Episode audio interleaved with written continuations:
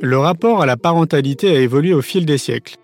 À travers les modifications de la société et des générations qui l'ont traversée, nous ne faisons pas des enfants aujourd'hui de la même manière que dans les années 50. Nous avons trouvé intéressant d'explorer ces évolutions afin de mettre en lumière l'origine du désir d'enfant.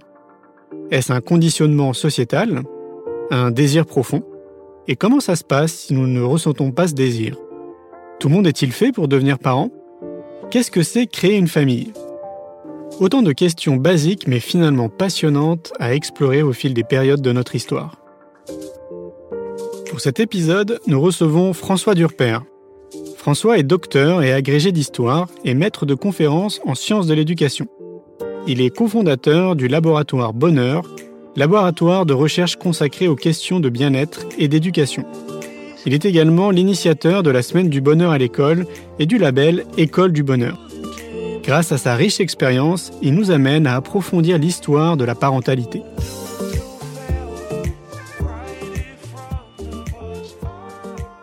Bonjour François. Eh ben, bonjour Julien. J'espère que tu vas bien. Oui, très bien. Merci beaucoup. Alors, par habitude, nous, on se connaît un petit peu, mais c'est vrai que les mhm. gens euh, qui vont t'écouter peut-être ne te connaissent pas, même si tu es quand même un, petit peu partout. Euh, je vais te laisser te présenter. Euh, qui es-tu, François?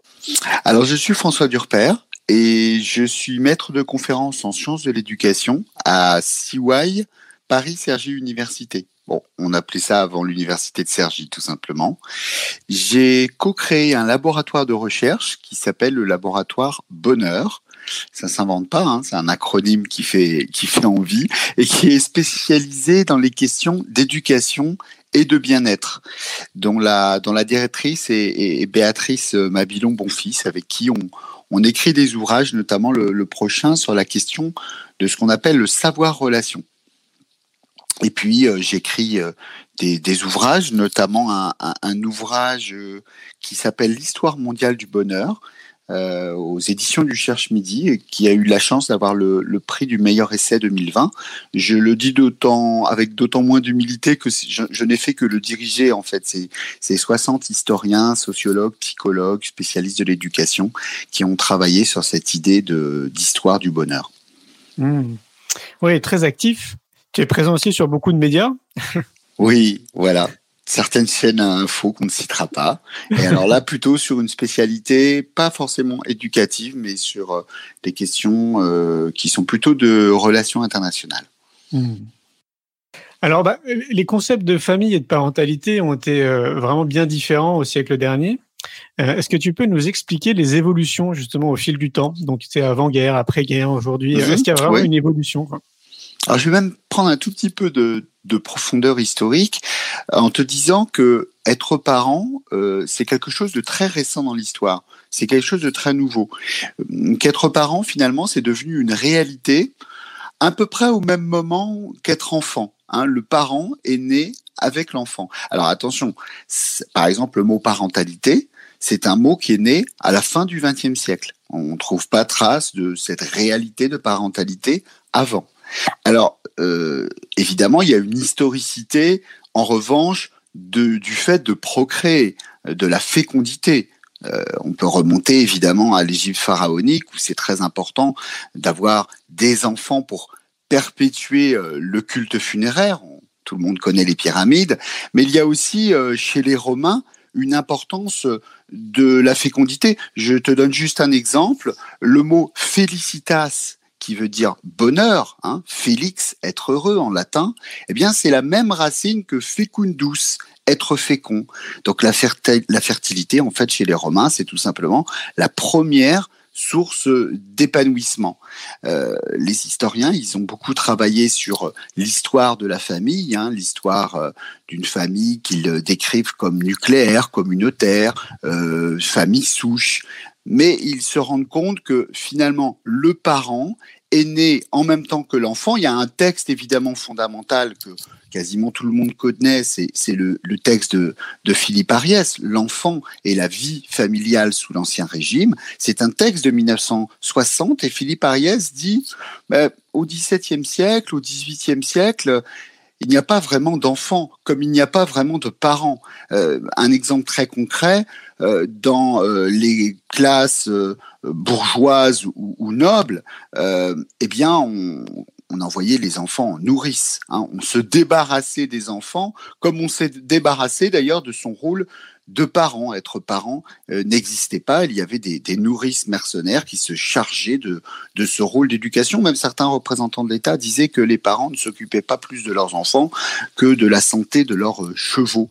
Et finalement, les manifestations d'amour, de tendresse, d'affection, elles sont plutôt contemporaines du 19e siècle euh, en tout cas, si on en croit Philippe Ariès et à sa suite euh, Shorter, qui est aussi un spécialiste de, de l'enfance et, et par, euh, et par finalement capillarité des parents, cet amour maternel et paternel, ça serait un sentiment moderne, voire un sentiment contemporain. Et là, on a peut-être, Julien, une première conclusion, enfin une conclusion à notre introduction, euh, ça serait que euh, il faut peut-être se déculpabiliser euh, en tant que parent. En tout cas, c'est ce que nous invite à faire Elisabeth Badinter dans ses textes.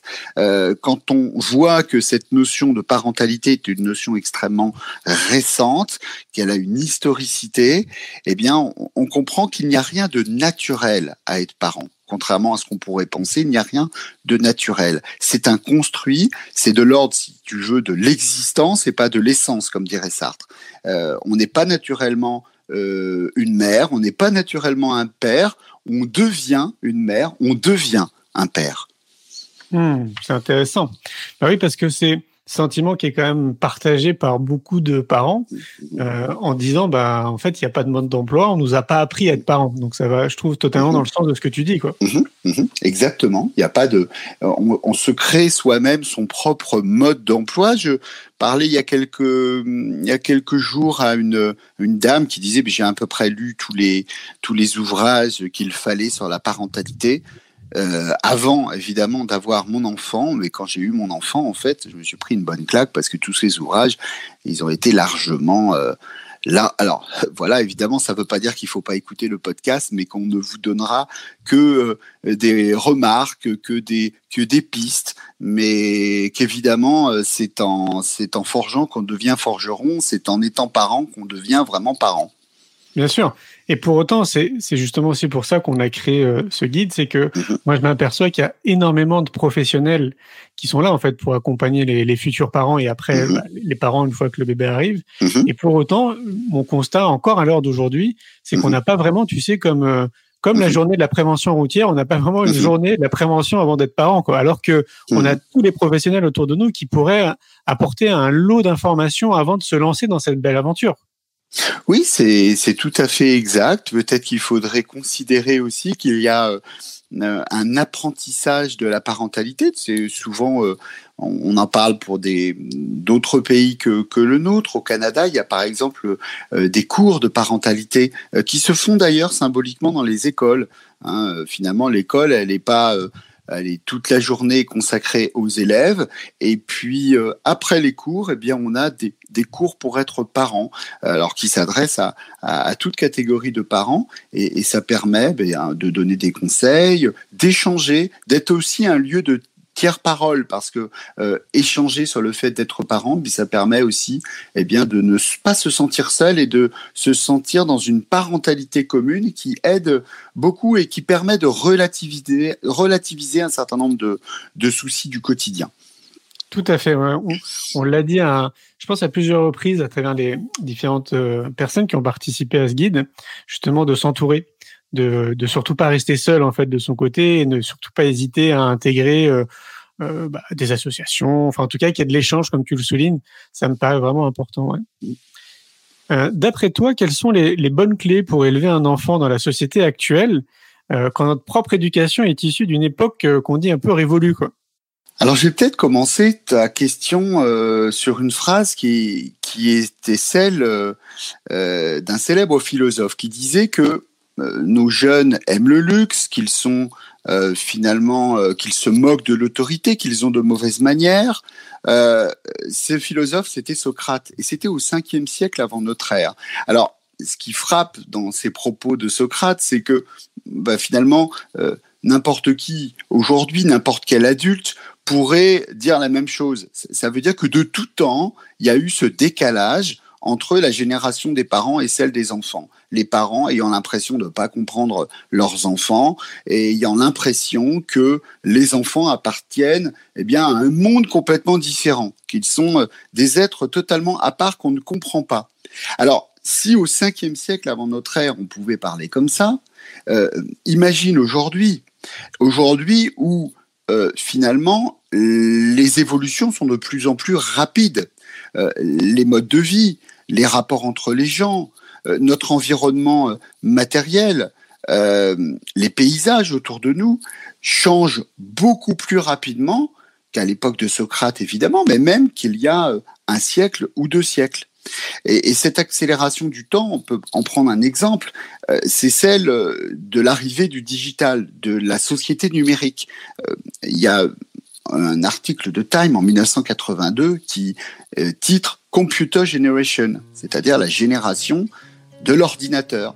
Et il y a un chercheur qui a distingué les digital natives et les digital migrants. Alors, les digital natives, ce sont les enfants, ceux qui sont nés dans un environnement numérique, qui sont très différents de nous parce qu'ils ont euh, Internet depuis leur enfance, le web, les ordinateurs, les réseaux sociaux, les nouvelles technologies.